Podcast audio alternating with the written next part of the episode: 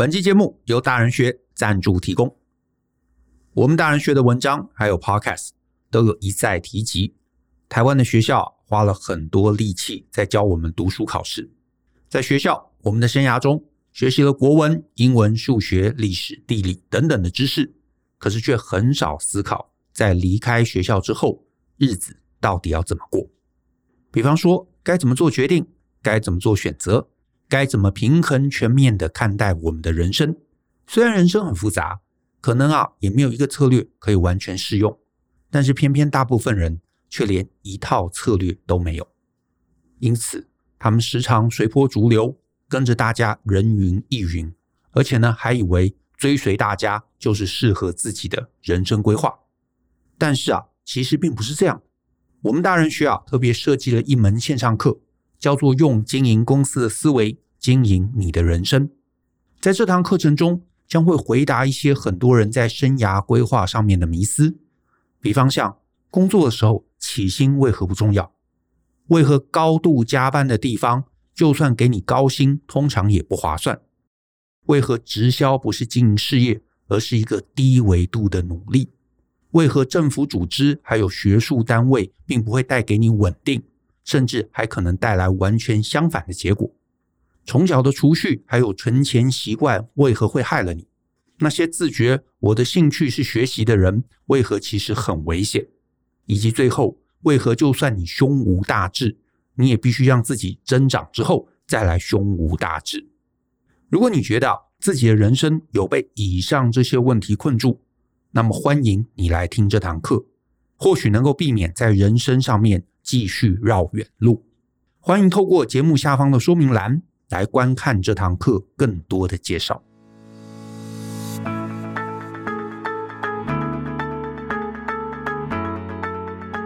欢迎收听大人的 Small Talk，这是大人学的 Podcast 节目，我是 Joe 张国阳。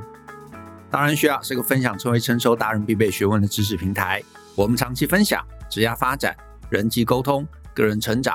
商业管理以及两性关系等等的人生议题，那欢迎大家可以多多关注。那如果呢，你有任何想找我们讨论或提问的，都欢迎大家可以写信到 podcast at ftpm 点 com 点 tw 这个信箱。那如果呢，你的问题是我们在十五到三十分钟之内可以充分探讨完毕的，就会有机会被我们选中来放在节目之中。那至于啊，现在会有一些很简单的，我可能几句话就可以解答的问题。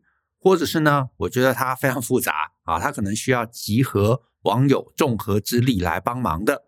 那我呢，也会在我的脸书还有 Twitter 上面用文字的方式贴出来回答。所以呢，也欢迎大家可以追踪我这两个账号，所以有可能你的问题会在那里呢来获得解答。那在今天的节目中啊，我比较想跟大家聊聊“余裕”这两个字啊，因为我们其实在很多很多集的节目中。还有我们很多文章中啊，我们都常常在讲“余裕”这两个字。那为什么我想聊呢？因为我就想到某一次啊，我看到那个 YouTube 上面啊，我们节目 YouTube 上面的留言，有一个人呢，他就留说，到底这是哪两个字？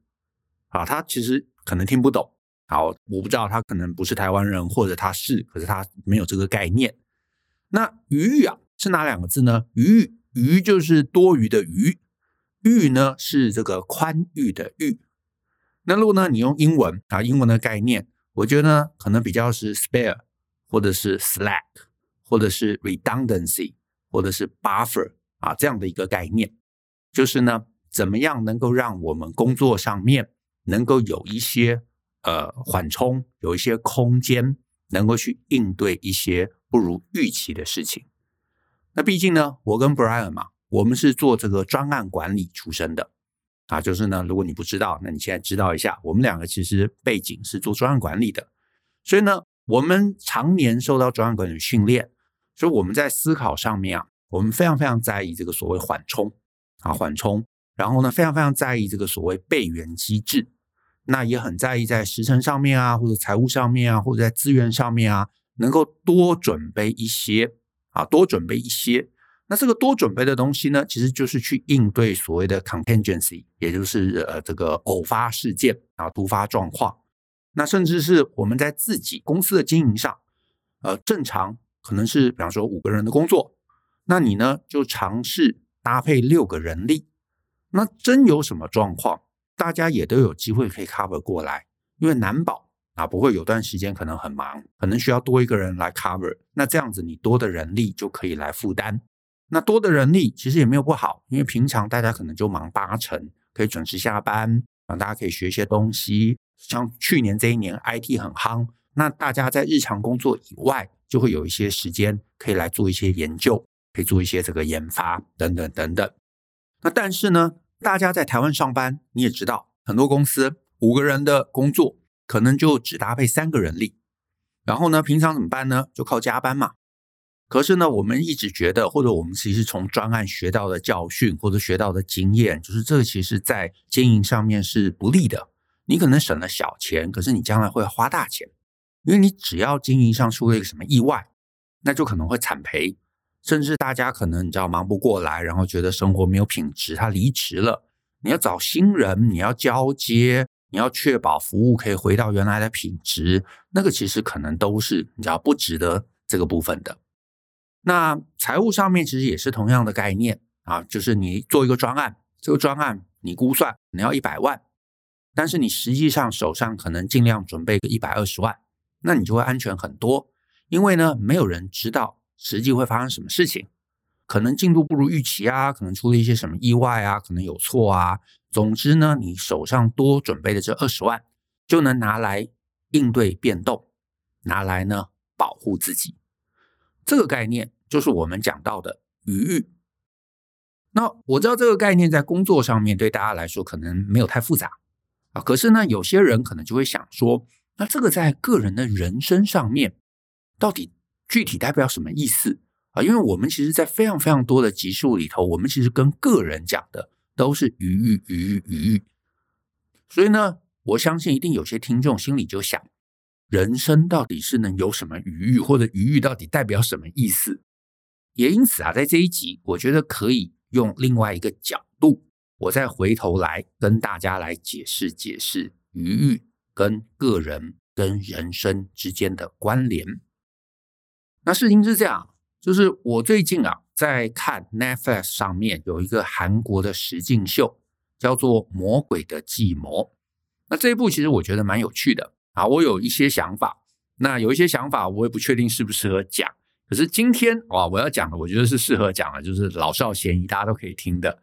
那呃，其中有一段情节，我觉得刚好可以拿来在我们今天的这个议题中呃当辅助说明。如果你还没有看过这个节目，诶，我个人是觉得你可以去看啊。你有 Netflix，你可以找来看。我是觉得还蛮有趣的啊。然后呢，这整个实境秀又很精彩，它其实是还蛮值得一看的一个剧。所以呢，如果你有兴趣看，或者这个剧本来就在你的这个看片名单中啊，那我建议你可以先去看，看完再回来听，诶，搞不好你的感受会最强烈。那如果呢，你一下没有打算要看，因为呃，我忘了十集还是十一集啊，其实也是有点长。那你如果没想要看，你是可以先把这一集继续听完呐、因为我接下来讲的内容，我会呃努力在情节上面不爆雷。所以呢，你听完这一集，你有兴趣，你还是可以去看。因为呢，结局或者是中间的一些比较重要的情节，你还是不知道的啊，你还是不知道的。那在《魔鬼的计谋》啊这个呃剧中啊。倒数第二个游戏，它是一个有点类似这个德州扑克这样的一个玩法，就是呢，大家坐在桌的边缘嘛，然后会有一个庄家来发牌，然后每一个玩家都会拿到几张牌，然后拿到牌，根据你手上的牌，就是有些牌是只有你看得到的，有些牌是公开大家都看得到的，然后呢，大家就来各自下注，那只是呢，每发一张牌，你可能就要决定要不要下注。那只是呢，这个游戏可能比呃正常的德州扑克还要复杂一点点的地方，就是呢，它需要你把你手上的牌，就是按着自己看到的，还有大家都看得到的，透过呢加减乘除，还有开根号，然后呢把这些数字牌跟这个符号牌啊重新排列，要么你就是很接近二十啊，就是加减乘除之后，呃，很接近二十。或者是呢，加减乘除开根号之后呢，很接近一。举例来说，假设我们今天一起来玩，同一桌有五个人，你除了看到自己的牌，你要计算我怎么样能够最接近二十或者最接近一，然后来决定要怎么压住。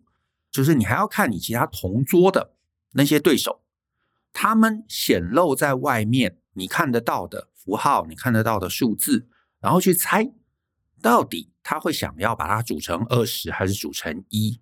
因为呢，大家最后都可以自由选择要压大，就是压二十或者压小。可是呢，因为每个人最后的组合排列的方式可能不同，所以如果你运气很好，刚好，比方说同桌的人大家都想要压小，可是呢，只有你压大，哎，那你就没有竞争对手。可是呢，如果大家都想压小，你也想压小，假设最后是三个人想压小，结果呢，A 算出来它的牌面啊，加减乘除之后是可能三点二，B 呢可能是一点三，C 呢可能是零点八。那最后就会判定 C 赢，因为 C 的零点八离一啊只差零点二，所以是最接近一。所以你可以发现啊，你可以发现，你不能只看着自己手上的牌，你不能只是想说，哎，我要怎么排列组合啊，我怎么样对对有利，你还要看别人啊，看他们怎么排列，然后来决定自己要主大还是主小，要压大压小。最理想就是大家都压小，只有你压大，对不对？那你就自然而然会赢，因为呢，呃，比方说你压大，你组个什么十二，离二十很遥远，可是因为没有别人也压大，那你其实就是最接近的，你就可以呢拿到对应的筹码。那剧中啊，当然就有各种斗智啊，各种竞争啊，各种合纵连横。那这个部分我觉得很精彩，可是呢，我今天不讲，我就留给大家去看。我今天比较想讲的是啊，这个游戏。其实非常像我们大部分人面对的人生。你说，哎，这这怎么说呢？也是这样，就是啊，你假设在这个游戏中，你要赢，其实你要涉及到好多不同的面向。第一个，你要有基本的这个技术能力，对吧？而且你要算得快，所以你拿到牌面的时候，你可能就要去想，哎，我可以有哪些这个排列组合？怎么样可以接近一？怎么样排可以接近二十？然后到底是比较接近二十还是比较接近一？再来呢，你也要看别人打算怎么选择，因为如果大家都选小，你选大，就算你的组合比较差，你也会赢。可是呢，大家都选小，你也选小，可是你其实你知道，呃，没有办法那么逼近一，那你可能还是会输。所以你还要懂得隐藏，你还要虚张声势。对不对？明明你要压小，然后你说：“哎，我来压大看看啊之类的，去误导大家。”所以你就必须脑子很清楚，要能够算得快，或者是呢牌天真自然就超好。那你当然在这个竞争中就会比较有优势。那前者计算的快，排列组合迅速的去做整理，虚张声势这些，哎，这可能是你的技能。可是呢，牌好不好，这就是运气。哎，没错，游戏要赢，其实运气是占一定的比重，而且你认真去想，运气的成分其实还不低。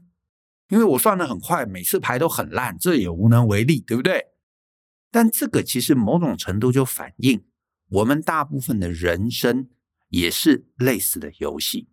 你能提升技能，你能掌握技能，你能够关注你周围的竞争对手，可是你还是需要运气。你还是需要运气，可是这里就连带到另外一个重要的要素，就是呢，在游戏中，每一个玩家啊，他会因为前面几个游戏他玩的好或坏，所以在进到那个倒数第二个游戏的时候啊，他手上起始的筹码数量是不同的，有人可能手上有个五六十个，有人手上可能只有你知道七八个，所以呢，前面做的好的玩家。他手上的筹码数量就会多，可是前面呢，可能比较比较坎坷一点的玩家手上的筹码数量就会少。可是呢，在游戏中，筹码的数量其实很关键。为什么很关键？因为你每一回合要继续玩，你其实啊，在开局的那个时候，大家都要先放一个筹码给庄家，开局就要放一个。那如果你后面你觉得你牌好，你可以继续加注，然后看别人敢不敢跟啊，就像德州扑克一样。那如果呢，他觉得哎，这个我牌不好，不跟，那原来已经在台面上面的筹码就归最后赢的人。可是呢，也可能别人牌好嘛，或者是他虚张声势嘛，所以他在加注，甚至他还这个追加。那你呢，要继续玩，你就得要被迫跟进，或者你觉得啊，你不会有机会赢，你可以放弃。可是呢，你放弃了，那你原来已经下注的筹码就会拿不回来。所以这个也就表示你的计算能力啊，跟你自己有关的这个能力是很重要的，这个没有错。运气也很重要，可是还有一个东西很重要，就是你下注的技巧。你想想看哦，如果呢，我是那个玩家嘛，我筹码很少，然后我拿到牌很差，可是呢，我每一局我都没有多想，我全部都 all in，那你可以想见，我大概两三场我可能就输光了。可是反过来，你牌很好，可是呢，你却呢胆子很小，你没有胆子加注，那也很高的几率你会错失机会，甚至是呢你牌很好，可是别人一看觉得哇比不过你，中间全部都中途放弃了，你可能最后呢好不容易拿了一个好牌，可是赢少少的，那这样就会很惨。你如果好牌赚的少，坏牌赔的多，那这样子到最后当然结局就不会太好。所以你看，听到这边，你大概就会发现哦，这是一个需要思考、需要技巧、需要执行力，但是呢，运气成分其实也占很高胜负关键的游戏。而且呢，你还会看牌面、看局、看大家的一个押注的方向。所以呢，你选一个人少的地方，那就算你牌没有很好，你可能也会赢。你细细想想啊，其实我们的人生，你不觉得？非常类似这样的一个游戏吗，你的技巧很重要，你的知识很重要，你所处的环境，也就是你周围还有什么玩家，你的运气，这些其实对我们人生结局都会起到很大的影响，很大的关键。而且运气尤其是一个关键。我猜有人听到这边可能会想，哎，运气，大人学不是从头到尾都在谈增长吗？他讲到运气，不就跟增长无关了吗？不是，不是，不是，增长跟运气其实是一体两面的。你说是什么意思？诶，是这样子，增长不是说你学了一个技能啊，我去学了一个什么什么 Python 的一个这个 programming，哎我就会成功，不是这样的。不是你增长，不是你学东西，不是你变聪明，你就会成功。增长努力半天的目的。是为了让我们能够把握运气。意思是这样。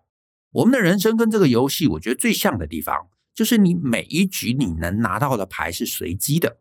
你每天来上班，老板交代给你的工作，诶，有可能有些是好工作，有些是差的工作，对不对？或者是我不要讲上班，我就是出来找工作，可能有些工作是好，有些工作不是那么好。所以呢，它其实有些东西是有这个呃。机运的问题在里头，是有随机性的，是有好运跟坏运的。可是呢，好处在于我们人的一辈子很长，如果你能够好好的守，好好的出牌，好好的控制筹码，你总有拿到好牌的时候跟机会。那问题来喽，好牌出现了，你是那个能够因此拿到机会、掌握机会、扶摇直上，还是呢？有机会出来，你小赚了一点点，甚至还有人小赚了一点点，然后下一把就大输回去。我相信这一类的故事啊，你环顾周围都很多，所以一点都不奇怪。所以如果你把这个概念再想得更透彻一点，你会发现人生这个游戏，或者是啊类似这个魔鬼的计谋倒数第二个游戏，游戏的关键。是你要能够在场上玩得久，久到撑到你能拿到好运为止。所以呢，很简单的讲，就是你要留在场上，而且好运来的时候，你要能够稳稳抓住。光这两句话，如果你有听懂，你有搞懂，我觉得你的人生在接下来的三十年、五十年，你已经立于不败之地了。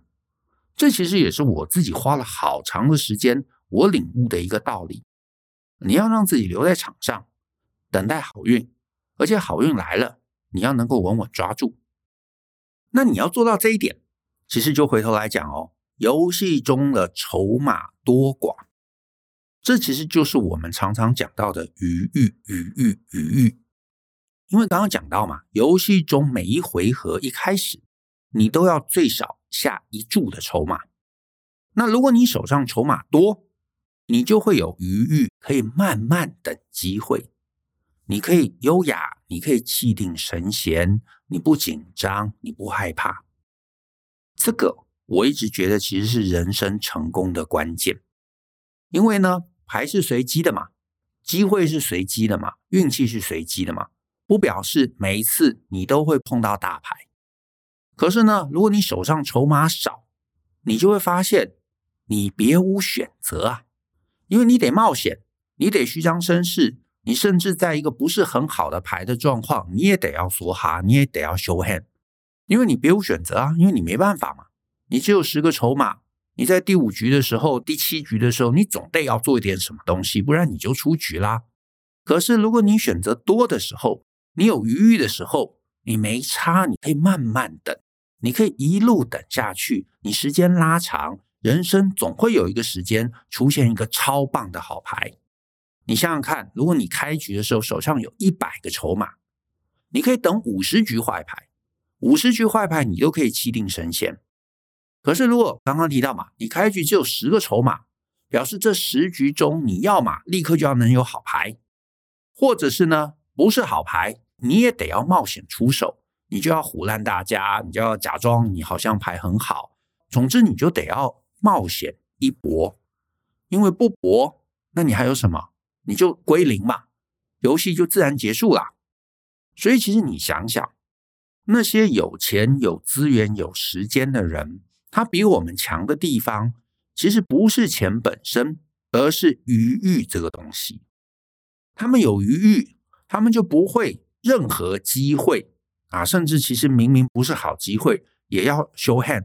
他们可以等机会，他们可以等好机会，他们可以等更好的机会，他们可以等更更更好的机会，然后再来逐步下注，最后得到很好的回报。你穷，你想要赚钱，你可能就得要选一个标的 all in。就像我年轻的时候，我记得我有讲过嘛，我第一年出来工作存了十四万，那那个时候呃也不懂股票。这十四万就 all in 啊！可是今天你如果有一千四百万，你有一亿四千万，那你的策略就会完全不同。所以有钱的人，他给每个商品可能都投一些，看看手感，看看市场的回馈，看看反应，然后再来看要加码或要减码，这个会是差异很大的点。所以呢，如果能有余裕，你就会发现余裕会带来余裕，余裕会帮你创造机会。余裕可以帮你留下好运，你的余裕越多，时间拉得越长，你的成功几率就会更加提高。这也就是为什么我们那么看待余裕的点。你如果啊能够趁你有机会的时候，趁你手上有一些啊这个资源多的时候，你积累，一来等到有需要的时候，你可以不着急。你可以让自己慢慢去，你只要沉潜的等待那些真的好机会，你不会乱出手乱动。二来，当有好机会来的时候，你也才有办法真的抓得住，因为鱼鱼可以让你去学东西嘛，可以让你提升自己嘛，可以让你变强嘛。所以等到有个好机会来的时候，你已经变强了，你要把它抓起来，相对就会容易很多。那鱼鱼怎么来？第一种。当然，就是你开局的时候运气就超级好。我猜不是很多人有啦，可是呢，也是有些人父母庇佑嘛，父母努力了一辈子，甚至是父母的父母努力了一辈子，所以呢，他们家可能本来就有钱、有资产、有资源，对不对？所以呢，给了你原生的余裕。第二种呢，是你可能啊出生的时候运气持平。爸妈呢也没有特别留什么很多资源给你啊，可能留一些钱，对不对？或者是呃，可以给你个小房子，给你个老公寓之类的。但是呢，至少好在他们没有留什么负债给你，他们没有赌博，他们没有吸毒，对不对？也就是其实大部分的小康家庭啦。那接下来你我如果够努力，在人生的历程中想得多，犯的错少。你让资源能够慢慢积累，这可能是钱，可能是存款，或者你把存款好好的利用，变成某个技能，或者变成增长需要的一些要素，甚至呢，你自己还会去投资，有一些这些金融资产的这个增长。那时间拉长了，你多半也不会太差。第三种，其实反而是很多来问我问题的人，他们开局的运气其实也持平哦，父母可能不是大富大贵。但是呢，也没有到状况很不好。可是他们大部分都是在二十到四十之间，没有帮自己想，没有帮自己规划。可能也是有个工作啊，可能也大学毕业、硕士毕业有个工作，可是工作个十年、十五年下来，钱没有留下什么，技术也没有什么积累，也没有学什么别人不会的东西，甚至履历也不好看。然后呢，工作了很长的时间，可是没有掌握什么非他不可的价值。那这些什么都没有的，你多半也就不会有人脉。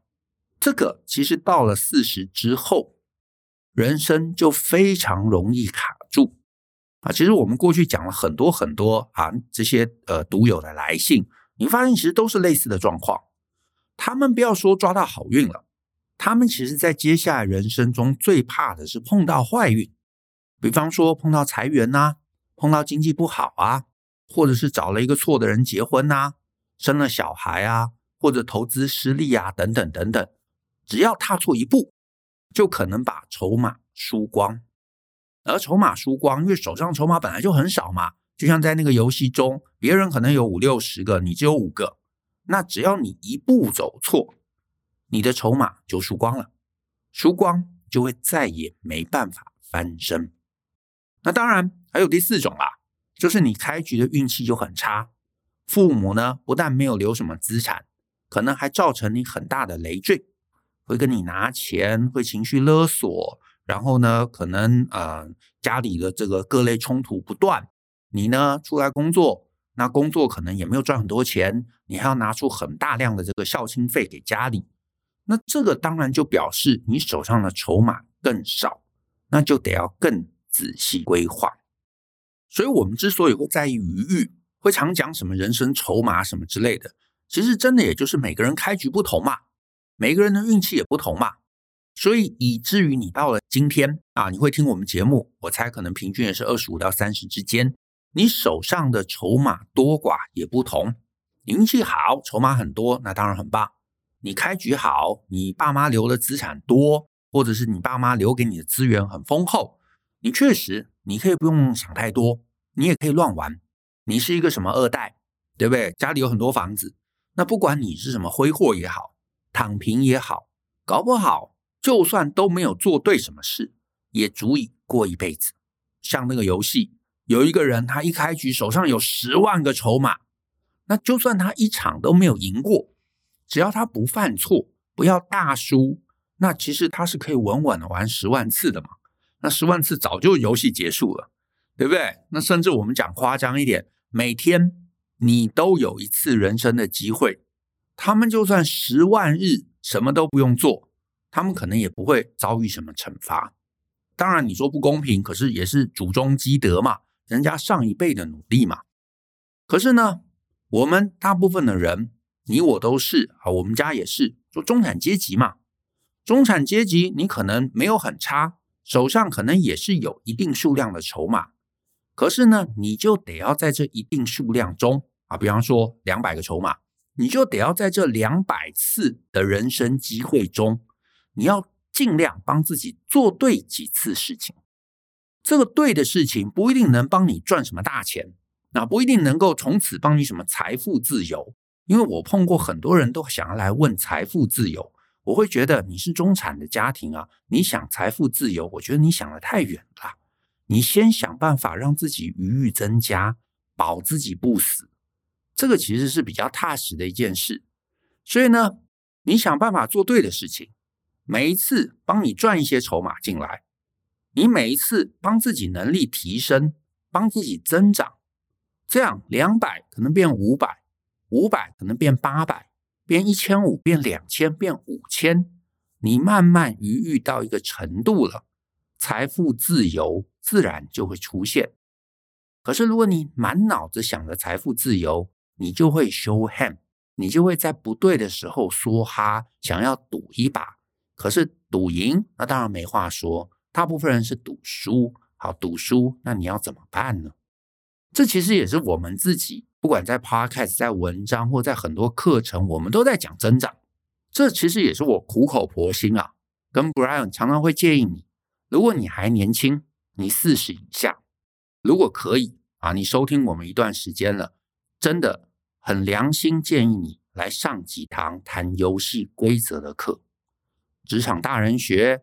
恋爱大人学，用经营公司的思维经营你的人生，还有呢，人生难题的系统思考法，这几堂，我觉得对很多人最大的帮助是，他先告诉你，你到底在玩什么游戏，这个游戏胜，怎么样可以胜，什么样叫做好机会，什么样是不好的机会，你在游戏中你该怎么压注，你才能多赢少输，你就算输，你也不会大赔。你甚至你该压注在哪里？因为很多我们从小直觉以为对，但其实根本是错的地方。你跟我们一样是中产家庭，你其实非要知道游戏怎么玩，你才能够在一开始一开局就最有效的用你的筹码。我们筹码少的人，犯错的空间就少。你有一百个，你下错十个，你还有九十个，对不对？你还可以再等九十回合的好运。可是呢，如果你手上只有十个，只有二十个，你就算不犯错，你也只有十次、二十次可以等待好运。更何况一开始玩游戏大家都不会，你一定会犯错。那犯了错，你手上的资源、手上的筹码更少，你就会让自己越来越接近卡死的状态。可是呢，你也会发现啊，很多人他都想要靠自己来试误，然后呢，非要到最后才发现，我其实游戏根本玩错了。明明这个游戏是德州扑克，可是你完成捡红点，那其实最后就算你知道了，手上没有筹码可以下注了，人生的机会也就耗光了。所以呢，如果你一路听我们的节目，你会发现，我们总是希望大家第一件事情要先学看懂局。你看懂局，你就会懂游戏规则。第二件事情就是我们常讲的相信思考。再来第三件。勇于改变，你知道怎么做，你就要去做嘛，而不是只是说啊、哦，我将来有一天。所以勇于改变。再来第四件事情，保持余裕。你改变了，你可能就会收到一些东西。这个余裕可能可以让你资产上面积累，可以让你技能上面积累，可以让你人脉上面积累，可以让你得到更多好机会，这才会杠杆。然后你让自己持续有意识的保持增长，做对的事情。最后有一天好运来了，你才能够真正抓稳，才不会把日子过坏。所以最后最后最后，我的良心建议真是：你如果不是那种很机敏的人，你过了二十五岁，如果你觉得对这个人生这个游戏啊，还是有一种茫然，对于职涯规划还是有一种茫然，家里跟我们一样也是中产，不是那种筹码丰厚，可以让你任意挥霍的人。那我真心建议你到大人学报名网站看看下面这几堂课，代号啊 S 零零三，寻找天赋与热情的系统化做法。；S 零一二，人生难题的系统思考法。；V 零一八，用经营公司的思维经营你的人生。；A 一零一，经典的职场大人学；A 一零二，经典的恋爱大人学。这几堂课程，我觉得是你二十几岁最值得投资的课，因为你可以避开犯错，避开耗损手上为数不多的筹码。人知道怎么玩游戏，才能持盈保泰，才能让自己有捕捉好运的余裕。那我们今天的节目就到这里，谢谢大家的收听。那如果呢，你喜欢我们的节目，欢迎分享给亲朋好友。尤其欢迎大家在节目下面留言给我们一些鼓励，我们一起相信思考，勇于改变，一起来学习成为成熟大人的各类学问吧。那我们下次见喽，拜拜。